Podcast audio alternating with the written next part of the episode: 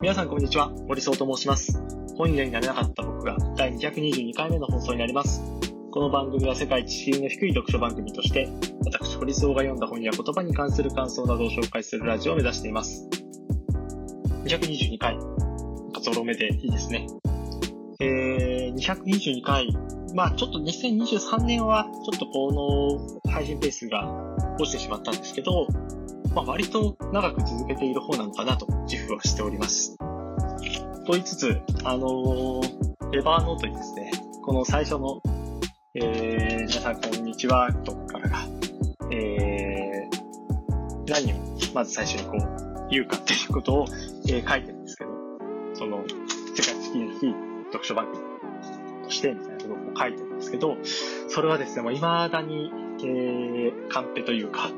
エヴァノートに書いた文章を見て、喋ってます。全然覚えらんないです。覚えらんないですというか、覚える気もそんなないんですけど、さすがになんか200回ぐらいやれば、覚えるんじゃないかみたいなことを思ってますが、全然覚えらんないですね。なんかあのー、オードリーのオールナイトニッポン、日本放送の番組で、えっ、と、だいぶ前、2、3年前とかだったような気がするんですけど、オードリーのオールナイトニッポンで多分もう10年以上やっていて、10年以上、そうですね、やっていて、で、その時言ってたのは、その、若林さん、春日さんに対して、お前、オープニングのやつ、未だにカンペ見てるよな、みたいなことを 言っていて、そりゃそうでしょ、みたいなことをこう、春日さんもこう言っていて、まあそれは、なんでこんな長くやってんのに覚えらんねんだよっていうことをこう、含んでいると思うんですが、その気持ちめっちゃわかるわ。というか、うん。あの、まあ、オードリーの場合って、日霊プレゼンツ、オードリーのオールナイトニッポンっていう、いや、だから皆さんこんにちは、オードリーの若林です。カズです。一つ吉ね。みたいな、そういう、なんか、そこだけこう固定なんですけど、そこをこうカンペで読んでるっていうんですね。で、カンペでカズさんそれをこう読んでる。その、顔を上げないで、そこまではこう読んでるっていうことで、なんか若林さん、こう確かその放送では、えっと、それを見越して、ちょっといたずら的なことを仕掛けていた。なんか、カズさんが顔を上げたら、ちょっとこうびっくりする。なんか確かそんな放送だったと思うんですけど、いや、その気持ちはめちゃくちゃわかりますね。長く続けているから、あの、ルーティンになっていて、っていう風なわけではやっぱ全くなくて、覚えられないものは覚えられないし、みたいなことはすごくありますね。逆に今目をつぶってでも、あの、できる類のこう仕事もあります。あのあまり思いつかないですけど、えー、ルーティンになっちゃって、も体に染みついているようなことってありますね。まあそんな、えー、一つ一つのこともやっていきながら2023年の終わりを、えー、噛み締めております。なんか2023年は年明け早々のことって、まあまあ覚えているというか、年末年始のことって覚えていて、なんか、振り返りみたいなのをこう、わたわたとやっていて、で、あ、よ、今年のこと全然できないなって、この2022年の年末は、結構こう仕事を探している時期というか、ちょっと、あのー、あんまりお金にならないけど、将来に向けて投資をしようじゃなくて、まずはこうキャッシュを得るために、あの直近で、あのキャッシュにこう変換できるような仕事をやろうみたいな感じでこう取引先をこう開拓していた、えー時期なので、まあそういうこう、仕事にこう追われていたりとか、で全然、ああ、なんか2023年だったのに、なんか新年の抱負とか立てられないな、みたいなことを言っていた気がします。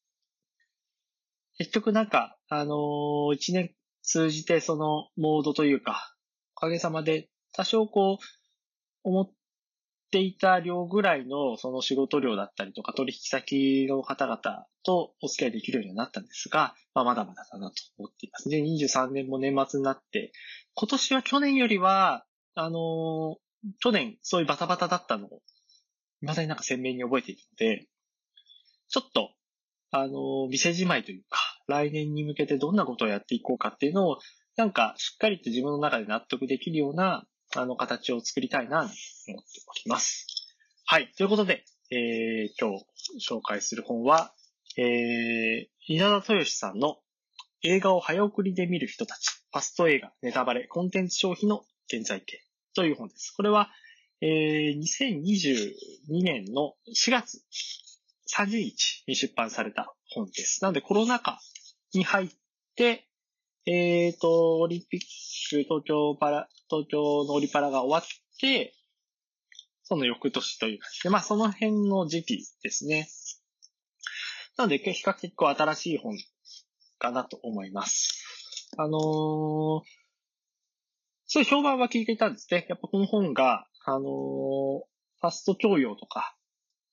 あの、レジさんという方がこうファスト教養というものをこうやっていて、で、それにな、ちなんでこうファスト映画という言葉が出てきて、で、映画を早送りで見る人たちっているよねっていう、その観点がなんかじわじわっと認知されて、え、そんなのありえないっていう人と、気持ちわかるわっていう人が、なんかすごくこう対立していて、そのグラデーションになるような、なんかそういうこう、話があんまりなかったなと。で、僕も、あのー、白状すると、映画を早送りで見るなんてありえないよねっていう。このポッドキャストとか、ある種のこう情報を収集、情報収集するようなコンテンツだったらまだしも、その、間とか、そういうものをこう大事にする映画を、まあ、どんなシーンにもやっぱり意味がある。特にこう、良作と言われているものは、例えば、えっ、ー、と、僕の名前で君を呼んでたっけ？えっ、ー、と、そうだね。という作品は、例えばラストシーンすごく、その、ティモシー・シャラメさんが涙を流すシーンがあるんですが、あのシーンがな、結構長いんですよね。で、そのままエンドロールに行くという感じなんですけど、やっぱあのシーンも意味が絶対あるし。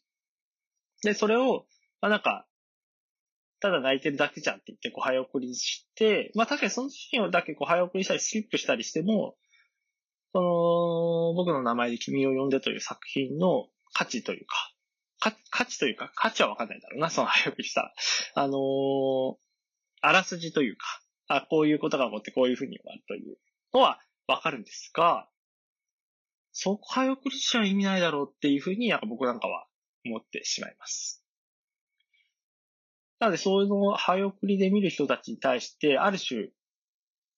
霊障というか、こう、冷ややかな目で、えー、見ていたんですが、この、稲田敏さんとこう本を読んで、ある意味、その、僕も、冷ややかに見てはいつつ、実はその干渉に対する態度、スタンスっていうのは、その、早送りで見る人たちと、そこまでこう変わらなかったりとかっていう場面もいくつかあるんじゃないかなっていうふうに思いました。特に、あの、僕は去年の8月に映画テキストサイト、押さないというサイトをこう、えー、やって、週に1回、あのー、更新を必ずかけるように努めていて、で、そのためにこう映画をこう見に行くということもありました。もちろんこう、そこで、えー、配信しない、掲載しない作品も、あのー、やっぱり映画が好きなので見ることありますけど、ある意味、なんかその、早送りで見たちと同じような態度で映画に接していたんじゃないかなというふうに思いました。なのでこう、この3、今日の、えーと、配信で、そういう着地になるかはわからないんですけど、一つの問いとして、その早送りで見る人たちと、そうでない人たちの間になんかあるんじゃないかなという、そういうこうグラデーションのようなものを、なんかこう喋りながら見出していけるといいのではないかななんて思っております。はい、ということで、えー、今日は平田豊さんの映画を早送りで見る人たちを紹介します。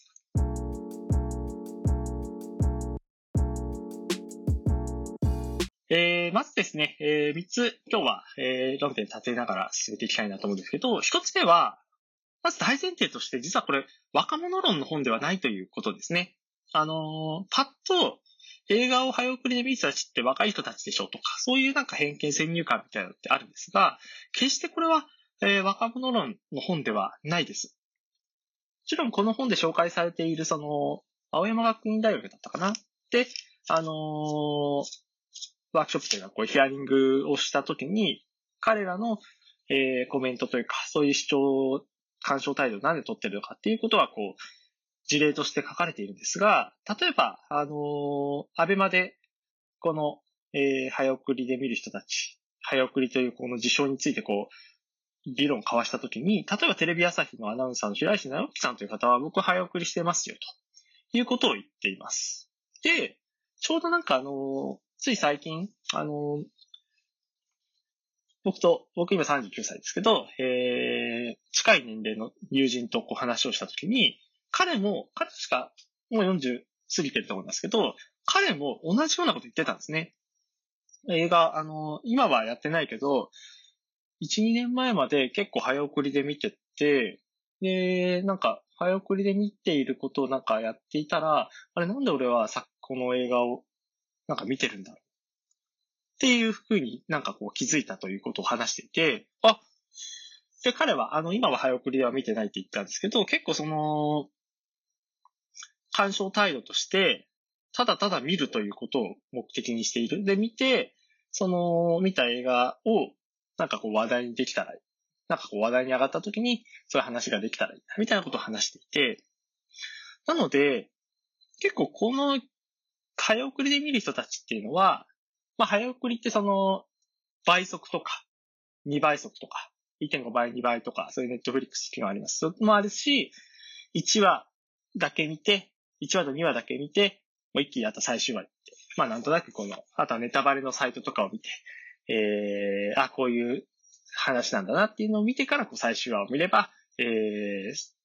あらかたこのストーリーがわかるみたいな。まあ、前提として物語というか、その、ネタバレっていう言葉がすごく気にされるようになっている中で、ネタバレが嫌だっていう人と、ネタバレを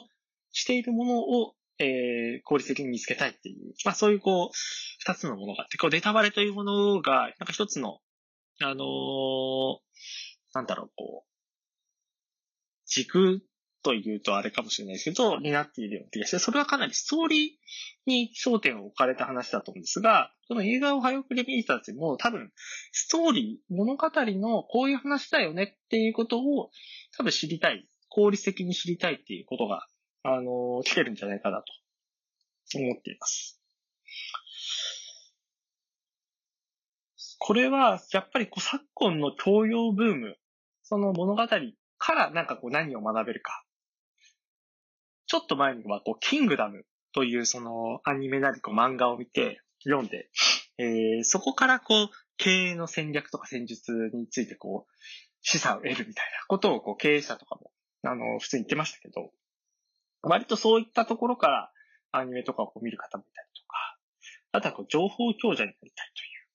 こう情報を知っておくことでマウントが取れるみたいな、えー、パターンもあるんじゃないかということをこの本ではあの話をしています。なんかこの辺って、その映画を見たという事実が欲しいっていうのと、映画を見てないことが恥ずかしいっていうことで言うと、あんまりこれ恥の意識じゃなくて、割とこうポジティブな干渉態度なのかなっていうのを見ながらこう感じてました。なんかこう、はじ、もちろんその話題についていけない、特にこう若い世代とかだと、あの、鬼滅の刃とか見て、呪術回戦とか見て、それについていけないとこう、嫌だという。だけどこれ恥の、あの、よく言われている日本人が罪と、あれ？なんかこう、罪の意識、恥の意識みたいなのがあるときに、その恥の意識いわゆるこう恥の意識ではなくて、なんかこうついていけないと、なんか自分が嫌だ。こう恥ずかしいなのかなっていうのはなんか、僕はこう、そこになんか着地しきれはしないんですけど、そういう感覚があるのかななんて、えー、読みながらこう感じていました。二つ目は、干渉と消費ですね。あの、これは第一章に、えー、と書かれていて、なるほどと、あの、一番膝を打ったところでもあります。鑑賞、こう作品として鑑賞するのか、コンテンツとして消費するのか、あのー、わかりやすくこの二分論で、えー、書かれていますが、えっ、ー、と結構コンテンツっていう言葉は、まあもうに、いろんな人にこう、一般用語になってますけど、映像作品ではなくてコンテンツ、鬼滅の刃作品であってコンテンツ？うん。そういうふうに見なすと、ウェブのコンテンツとかもそういうふうに言いますけど、確かにウェブのコンテンツは読むだけで終わってしまうケースってこう多々ありますよね。こう付箋つけたりとか、まあ、やってる方はやってるかもしれないですけど、その付箋つけたりとか、こう、アーカイブとして、なんか自分の、えー、後で読む帳とかにこう残してる方もいますけど、とりあえずこう、いい記事を見て、あ、よかったっていうふうにこう終わってしまう、消費する。なので、映画ってまあ、好きな人とかだと2回3回見たりとか、メモ取りながら見たりとか、そういうことをしますけど、コンテンツだったら、何が描かれてるのかっていうのを知ればいいということで、それで終わってしまうというパターンって、まあ、ただ、あるよな、というふうに思いました。で、面白い言葉は、その、エンタメで心が豊かになるなんてことを求めていない。そういうことが書かれています。むしろ感情を左右されたくない。なんかその映画を見て、なんかこう感動したとか、涙を流し、なんかこう心に触られたとか、そういうふうにすると、なんかまあやっぱり、この本で書かれていたのは、あのー、例えばこう辛いシーンを見て、辛い感情になったら、映画を見終わった後に、そこからこう平常心を取り戻すためにこう時間がかかります。それが嫌だ。それが無駄だ。ということが書かれて。なるほどな。だからやっぱりこう、それって別に、なんかその映画をこう鑑賞する人たち、映画をこう鑑賞するものだと思うと、いや、それが醍醐味じゃんっていうふうにこう思うかもしれないけど、これ、コンテンツとして消費するものだっていうふうに考えると、確かに新聞読んで、いちいち心動いてたら大変ですよね。まあその、結構こう感受性豊かな方だと、その交通事故のニュースであったりとか、いろんなものに対して問題意識をこう持ったりとか、あの、僕もこう、人の親なので、人の子子供の親なので、あのちっちゃい子供がこう交通事故に遭って亡くなってしまったっていうニュースとか、本当にこう心が痛いんですけど、それを、えー、まあ毎朝、こう新聞読むとか読んで、そういった、あのまあガザのニュースとかもそうですけど、いろんなものを読んで、こう、その度にこうか、心を痛めていたら、やっぱりこう、日常生活をこう送る上で支障が出るのは、まあ、頷ける部分かなと思います。で、そういうものを映画に対しても同じような感覚をこう持っているというのは、まあなんかこう、理解できなくはない感情だなというふうに思いました。あとは、その消費、コンテンツとしてこう消費するということを考えたときに、あのー、なんかちょっと僕はこう職業柄こう編集者という、編集というこう仕事をしていて、で、多くの編集者はものをよく知っているんですね。で、そのものをよく知っているということが当たり前になっている。なので、知らないとやっぱりこう、ついていけないということになりますよと。それを考えたときに、ちょっとこう、編集者的な発想をえっ、ー、と、一般のその消費者、まあ、特にこう、若い世代はこう、持っていて、そういうことをこう、なんか考えているんじゃないかなと、少し思っています。はい。ちょっとここは、あの、論理の飛躍なので、僕自身もこう、考察をもうちょっと深めなくちゃいけないかなとは思うんですが、えー、そうですね。いろいろ考えていきたいところではあります。はい。最後ですね。えっ、と、3番目としては、サービス提供者側、これはこう見る側だけじゃなくて、サービス提供者側も、なんかそういったその、コンテンツ消費としてのこうスタイルに合わせているんじゃないか。ということをこの作品では、えー、言っています。やっぱ映画を好きな人って、その映画を、その、俳優というよりはこう監督で、例えばこう、今、オッペン、オッペンハイマーが、あの、劇場公開決まったらしいです。あの、ちょうど今、配信してる時に、えー、ツイッターに流れてきました。おめでとうございますという感じなんですが、リターンセンドか。へー、ジャーズエンドが配給するらしいです。あのー、クリスパー・ノーランの作品とかを、当然こう、えー、いくつか見ますよね。あれ関連作品とか。まあもちろんその、えっ、ー、と、俳優で、あ、この役者気になるなっていうことでこう見るケースもあるし。結構コアなファンだと、最近あの映画好きの話、方と話したら、撮影がやっぱすごく重要で、こうカメラマンが、えー、撮影監督が、あのー、かなりコアになるということで、結構こうカメラマン、どのカメラマンで、このカメラマンは撮影監督はどういう人たちを、えー、これまでこう撮ってきたのか。どういう作品を撮ってきたのかっていうことをこうチェックするんですが、えっ、ー、と、そういうふうには見ない。で、レンタルショップが流星を極めていた頃って、新作は高いとか、新作の作品は、えー、1泊2日まで、もう、長くて2泊とか、それを超えたらこう延長料金。で、旧作は1週間見れます、みたいな。しかも100円ですよ。あの、旧作キャンペーンで、あの5作1000円ですよ、みたいな。5作1000円はなかったな。10作1000円とかなんかそんな時代ありましたね。なんですけど、今は、新作、その劇場公開されて、割とすぐのタイミングで、見放題配信のそのサブリ、サブスクリプションにこう乗っけていくという。それは、ある種、その、ファンではない消費者。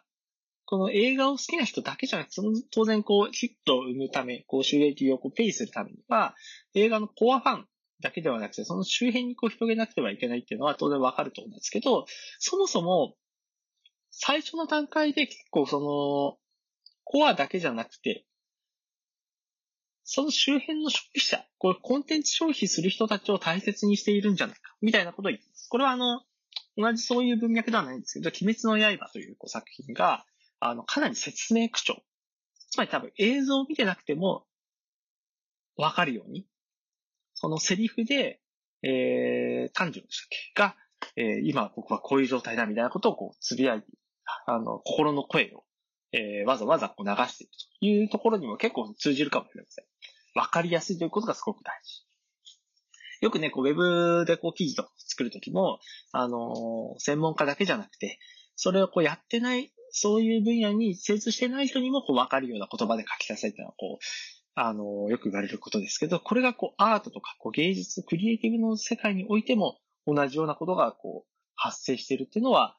えー、なるほどなというふうに思いました。確かに、ちょっとこう映画ではないかもしれないですけど、その YouTube とか映像作ってる人たちが、この動画は倍速でも見れますよ。みたいなことをわざわざ歌っているケースって、僕結構今年に入ってよくたまに見るんですね。これも、自分たちの動画は、なんか干渉するんじゃなくて、情報収集、まあ、それはこう映画の作品とは違うので、あの一概には言えないんですけど、えっ、ー、と、情報収集のための、えー、YouTube であり、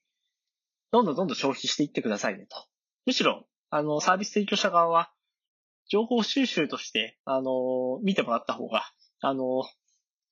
収益化、サブスクもそうか。サブスクをそう考えてみたら、こう買うというところではなくて、見る、クリックしてもらうっていうことが、あの、収益のその、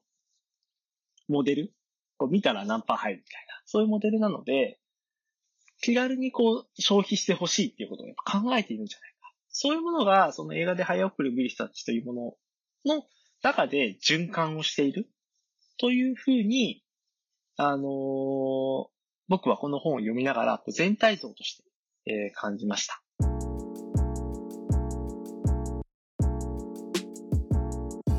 はい。ということで、えー、稲田豊さんの映画を早送りで見る人たち、ファスト映画、ネタバレ、コンテンツ消費の現在形について、えー、話をしました。